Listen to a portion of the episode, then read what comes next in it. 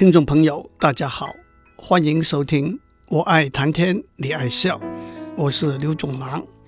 过去三个礼拜，我在这个节目里头讲到民主议事过程里头延宕表决的手段和方法，这包括安排让出席人数在法定人数以下，提出大量的修正案，发表冗长的辩论演说。甚至不合法的手段，例如霸占主席台等等。我冗长的叙述，也许许多听众也觉得听得够，听得烦。我也应该结束了。非也，非也，后面可以讲的还多了。我今天要讲的，可以说是古今中外历史里头最了不起、最有趣的 filibuster 的例子。那就是大家都听过的《一千零一夜》（One Thousand and One Nights） 这本书里头的故事。《一千零一夜》这本书收集了许多古代中东西亚地区的民间故事。让我在这里澄清这两个名词：中东和西亚这两个名词，都是指亚洲西南部和欧洲、非洲交界的地方。大约包括今天的沙乌地阿拉伯、也门、阿曼、阿拉伯联合大公国、卡塔尔、巴林、科威特、以色列、黎巴嫩、埃及、约旦、叙利亚、塞浦路斯、土耳其、伊拉克、伊朗和阿富汗等国家。我说大约是因为按照不同的定义。也还会加上若干个国家和地区。其实，中东这个名词，同样远东这个名词，是来自过去以欧洲作为世界地理中心的观点。虽然还是沿用到今天，在国际上正式的文件已逐渐用西亚来取代。这些民间故事在八九世纪从不同的语言翻译成阿拉伯文。按学者的考证，《一千零一夜》这本书在十六世纪初期在埃及定型，十八世纪初期法国人加朗出版了法文译本。这个法文译本很快的就被翻成英文、德文、意大利文、俄文等等，直接从阿拉伯原文翻成英文的译本，最著名的。是十九世纪三十年代英国人莱恩的译本。今天还有好几套相当完整的不同语言的版本。最早把《一千零一夜》的故事翻译成中文的作家，包括严复和希若，他们都是根据莱恩的英译本翻成中文的。英译本的名字是《The Arabian Nights Entertainments》。中文翻成《阿拉伯夜晚趣谈录》，天方夜谭这个译名最早由严复使用。天方是指在中国的回教徒西向拜天的方向，也就是指西亚、中东地区。不过，在现代的口语里头，“天方夜谭”这个词也被错用为不可思议、虚幻、夸张的论调和说法。《一千零一夜》这本书收集了三卢佐德皇后在《一千零一夜》里头讲给国王沙鲁亚的故事。到底他讲了多少个故事呢？因为他的故事里头又有故事，也就有不同的算法了。那倒不重要，重要的是为什么他要一连在一千零一个晚上讲故事给国王听。在下面，我会把这个可以说是整本书的框架，细细的为大家讲。不过，在中外文学里头，也有若干个相似的例子，在一个框架底下，收集了许多不同的故事和传说。十四世纪，意大利作家薄伽丘写的《十日谈》，收集了一百个故事。这本书的框架。是在十四世纪中期，在黑死病瘟疫在欧洲猖獗流传、死亡人数高达千万的时候，十个年轻人三男七女从人口繁杂的城市佛罗伦斯躲逃到郊外一个被废弃的别墅去，在那里的十个晚上，他们轮流讲故事。每天晚上由一个人扮演国王或者王后的角色，由他选择当天晚上讲的故事的主题，例如财富带来的权力、决心的力量，以悲剧中长的爱情故事，以喜剧中长的爱情故事。女人耍弄男人的恶作剧和美德的重要等等，然后每个人依照主题讲一个故事。不过这其中有一个人是例外，他可以天马行空、离题万丈地讲，不过也因此每天晚上被排在最后，免得打断、扰乱别人围绕着主题讲故事的思路。他代表无拘无束。出轨捣乱的自由精神，这一百个故事里头也插入意大利的民歌。另外一个例子就是有英国文学之父之称的乔叟，在十四世纪末期写的《坎特伯雷故事集》的《Canterbury Tales》，在这里头，一群一共二十九个要到英国东南部坎特伯雷城朝圣的香客。聚集在一家小旅馆里头，旅馆老板建议他们每个人在朝圣的路上，每人在去程讲两个，回程又讲两个故事，讲得最好的可以在旅馆白吃一顿。全书一共收集了二十四个故事，这些故事都反映了说故事的人，包括骑士、乡绅、教士、学者。和农夫的性格和社会地位，中国文学里头也有许多上次的短篇故事集。《聊斋志异》是清代蒲松龄写的故事集，《聊斋》是蒲松龄的书斋的名字，志异就是叙述奇异的故事。《聊斋》一共有十六卷，四百九十一篇，里头讲的都是和狐、鬼、花。妖有关，并且以此来影射社会的现实。在《聊斋志异》里头，人物的描写鲜明生动，贪官污吏面目丑恶，朋比为奸。在科举考试里头，应考的士子只会背诵《史记》，负责选材的考官却又是有眼无珠。在恋爱中的痴男怨女，默不多情。待字闺中的少女，拈花微笑，娴雅动人。至于《聊斋志异》里头的故事是从哪里来的呢？传说蒲松龄每天早上带着一匙缸的茶和一包烟，放在行人大道旁边，看到过路的行人，就拉着要他们把知道的奇闻异事说给他听。口渴就奉茶，累了就奉烟。一定要讲得淋漓详尽，才肯罢休。这样经过了二十余年，才把这些故事整理出来，成为《聊斋志异》。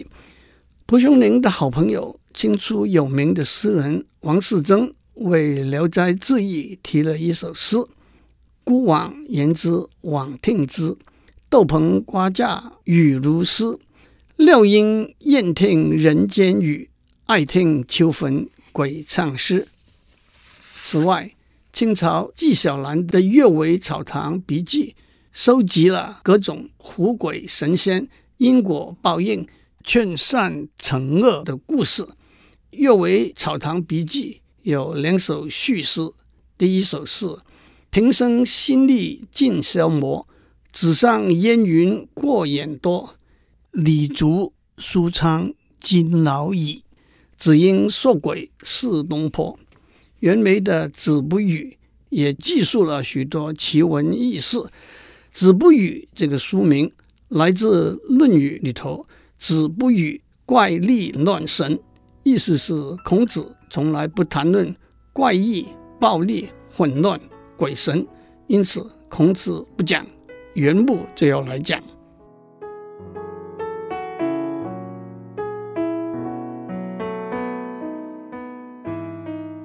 现在就让我为大家讲《一千零一夜》的故事。传说古时候在印度和中国的群岛上，有一个萨珊国，国王手下兵多将广，如飞如云。他有两个儿子，大儿子继承了王位，叫做沙鲁亚国王；小儿子分封到波斯的沙马尔罕国为王，叫做沙宰曼国王。他们两兄弟治国严明公正，深受老百姓的爱戴。这样不知不觉过了十年。有一天，沙鲁亚国王想念起弟弟沙宰曼国王，就吩咐宰相去把弟弟邀请过来欢聚。弟弟也就马上下令，准备了帐篷、骆驼、骡马，带着卢杯随从，欢欢喜喜的欣然上道。可是出宫不远，半夜里他想起有一件珠宝，他要带去给哥哥，就回到宫中去拿，却发现了他的妻子越轨的不贞行为。盛怒之下，他抽剑把妻子和他的情人都杀掉，然后继续赶路去到哥哥的京城。虽然哥哥夏鲁亚国王兴高采烈地迎接他。沙宰曼国王始终闷闷不乐，但是又没有把心事告诉哥哥。有一天，哥哥说：“那你就陪我去打一场猎，散散心吧。”弟弟不愿意奉陪，哥哥就独自率人出宫行猎去了。弟弟一个人留在宫里，却发现他哥哥走了之后，他的嫂子带着宫女奴仆在宫里饮酒作乐，放浪胡行。他顿然醒悟过来，那让他痛心难过的往事，远不如他在哥哥宫里所看到的那么严重。他也就重拾欢愉的心情，大吃大喝。哥哥打猎回来，看到原来面黄肌瘦的弟弟变得红光满面，赶紧问他怎么一回事。弟弟说：“我可以告诉您，我为什么变得面黄肌瘦。”但是您不要逼我告诉您我怎么样恢复过来，变得红光满面。但是当弟弟说完他怎样杀死他自己的妻子和情夫的故事之后，在哥哥的要求之下，他也就告诉了他在哥哥宫里所看到的事情。沙鲁亚国王说：“我一定要亲眼看到这些令人气愤的可耻行为。”于是他又宣称。他要再出去行猎，却在出城之后偷偷溜回到宫里。当他目睹真相之后，不禁怒火中烧，气昏了头。他跟弟弟说：“老弟，国度和权力有什么值得留恋的地方？让我们马上离开这里，到外面走走，看看类似这样的事情会不会也发生在别人身上。”于是兄弟两人通过皇宫的一道暗门，悄悄出了皇宫，也不知道走了几天几夜，走到海边的一片草地上。草地中间有一棵大树，树根前面有一眼泉水。他们喝了点泉水，坐下来休息。过了一阵子，海里头突然波涛汹涌，一条黑色的烟柱从海上冲天而起。兄弟两人吓得赶快爬到树顶处躲下来。这个时候，一个身高力壮的妖魔从海里走上岸，头上顶着一个箱子。妖魔走到树下，打开箱子，从里头拿出一个盒子，再把盒子打开，里头跳出来一个像阳光一样灿烂、娇小的美女。正如诗人所形容，她照亮了黑暗。让白昼来临，树木为他洒满了光彩，太阳因他而增辉，月亮因他而羞闭。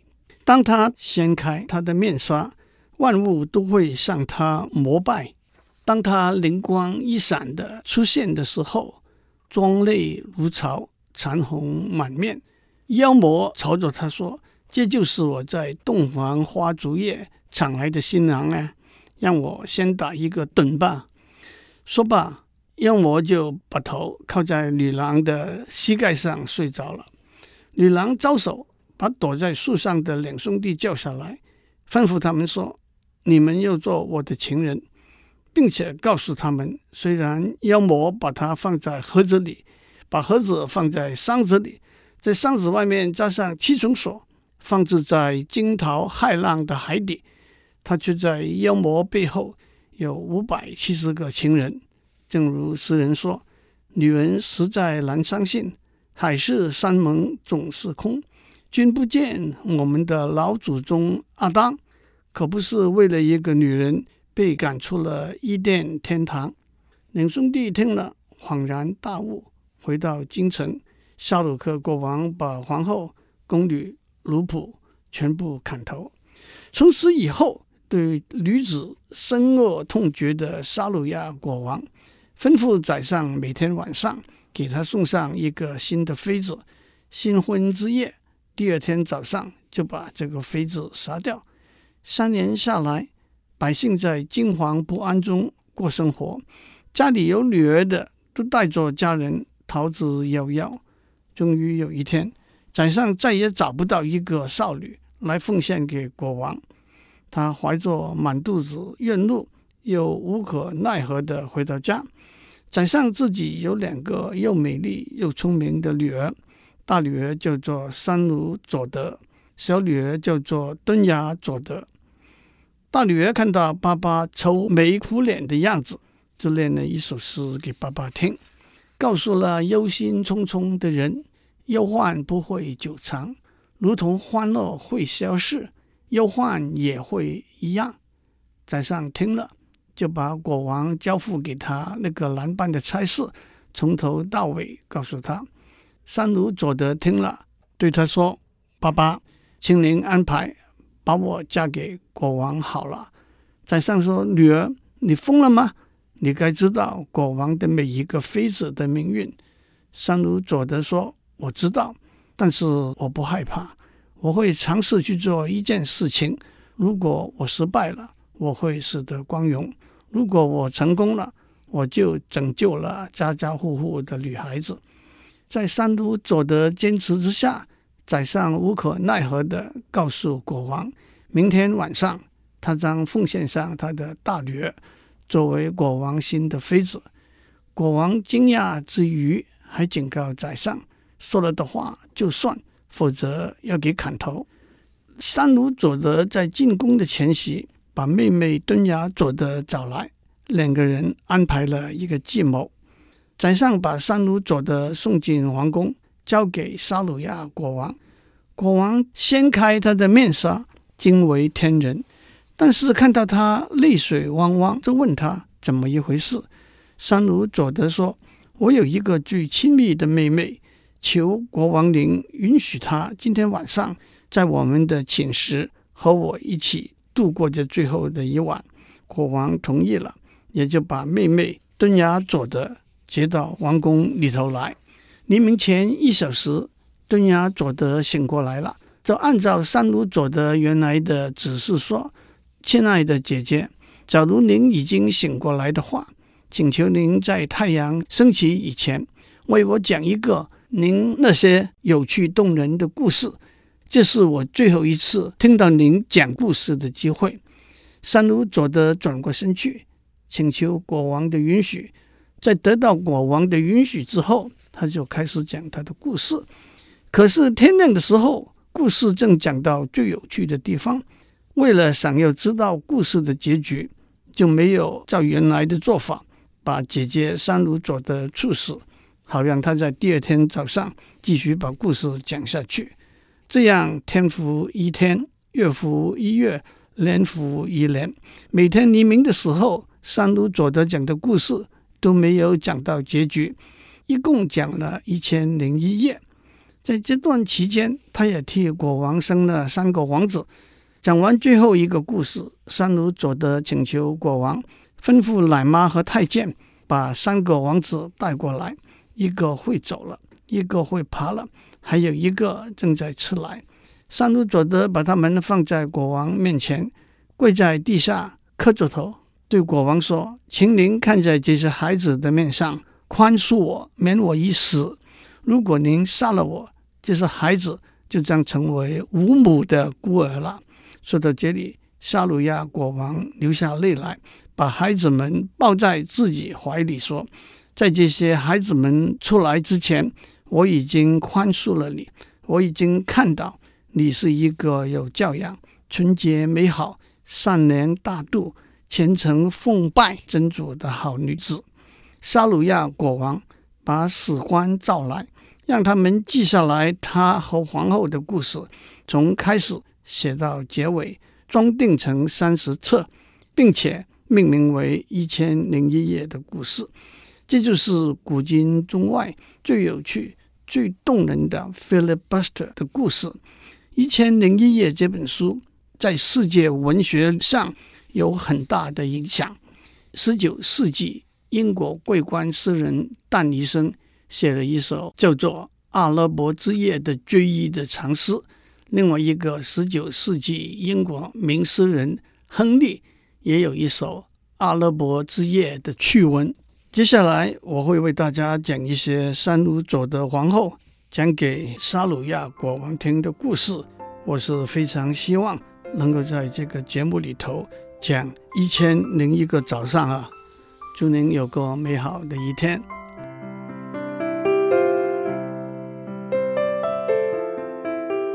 以上内容由台达电子文教基金会赞助播出。